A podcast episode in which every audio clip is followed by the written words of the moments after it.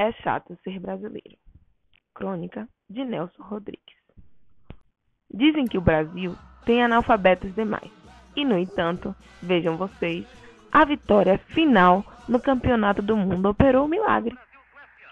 Se analfabetos existiam, sumiram-se na vertigem do triunfo. A partir do momento em que o rei Gustavo da Suécia veio apertar as mãos dos Pelés, dos Didis, Todo mundo aqui sofreu uma alfabetização súbita. Sujeitos que não sabiam se gato se escreve com X ou não iam ler a vitória no jornal. Sucedeu essa coisa sublime. Analfabetos natos e hereditários devoravam vespertinos, matutinos, revistas e liam tudo com uma ativa, uma devoradora curiosidade que ia do lance a lance da partida até os anúncios da missa. Amigos, nunca se leu e digo mais, nunca se releu tanto no Brasil. E a quem devemos tanto? Ao Screte, amigos. Ao Screte, que hoje é o meu personagem da semana. Múltiplo personagem. Personagem meu, do Brasil e do mundo. Graças aos 22 jogadores que formaram a maior equipe de futebol da Terra em todos os tempos. Graças a esses jogadores, dizia eu, o Brasil descobriu-se a si mesmo. Os simples, os bobos, os tapados hão de querer sufocar a vitória dos seus limites extremamente esportivos. Ilusão! Os 5 a 2 lá fora, contra tudo, contra todos, são um maravilhoso triunfo vital de todos nós e de cada um de nós do presidente da República ao apanhador de papel do ministro do Supremo ao pé rapado, todos aqui percebem o seguinte: é chato ser brasileiro. Já ninguém mais tem vergonha da sua condição nacional. E as moças nas ruas, as datilógrafas, as comerciárias, as colegiais, andam pelas calçadas com o charme de Joana Dark. O povo já não se julga mais um vira-lata.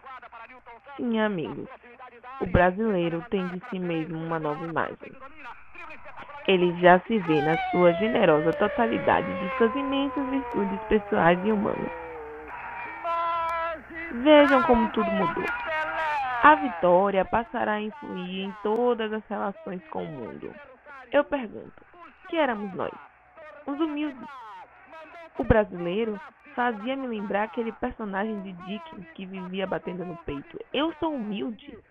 Eu sou o sujeito mais humilde do mundo. Ele vivia defraudando essa humildade e esfregando na cara de todo mundo. E se alguém punha em dúvida a humildade, eis o fulano esbravejante e querendo partir cara. Assim era o brasileiro. Serviu com a namorada, com a mulher, com os credores, mal comparando um São Francisco de Assis de camisola e alpercar. Mas vem a deslumbrante vitória do Screte. E o brasileiro já trata a namorada, a mulher, os credores de outra maneira. Reage diante do mundo como um potente, um irresistível elan vital. E vou mais além.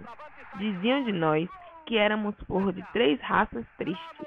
A partir do título mundial, começamos a achar que a nossa tristeza é uma piada fracassada. Afirmava-se também que éramos feios. Mentira! Ou pelo menos o triunfo embelezou-nos. Na pior das hipóteses, somos uns ex-buchos. E a quem devemos tanto? Ao meu personagem da semana. Ninguém aqui admitia que fôssemos os maiores do futebol. Rilhando os dentes de humildade, o brasileiro já não se considerava o melhor nem de cuspe à distância. E o Scratch vem e dá o banho de bola. Um show de futebol, um baile imortal na Suécia. Como se não bastasse, ainda se permite o luxo de vencer de goleada a última paleja. Foi uma lavagem total. Outra característica da jornada. O brasileiro sempre se achou um cafajeste irremediável e invejava o inglês. Hoje, com nossa impecabilíssima linha disciplinar no Mundial, verificamos o seguinte: o verdadeiro inglês, o único inglês, é o brasileiro. Um Didi lá de fora observou com a maior calma uma polidez, um equilíbrio que fariam morrer de inveja ao maior Anthony Eden. Amigos, na Suécia, quem levou o pontapé do pescoço para cima fomos nós. E ainda por cima roubaram a gente. Bifaram os nossos gols, a nossa camisa, mas tudo inútil, porque o Brasil apresentou o maior escrete do universo, segundo os mais exigentes críticos do mundo. Por fim, a lição do meu personagem. Ele nos ensinou que o brasileiro é sim, quer queiram, quer não queiram, o maior.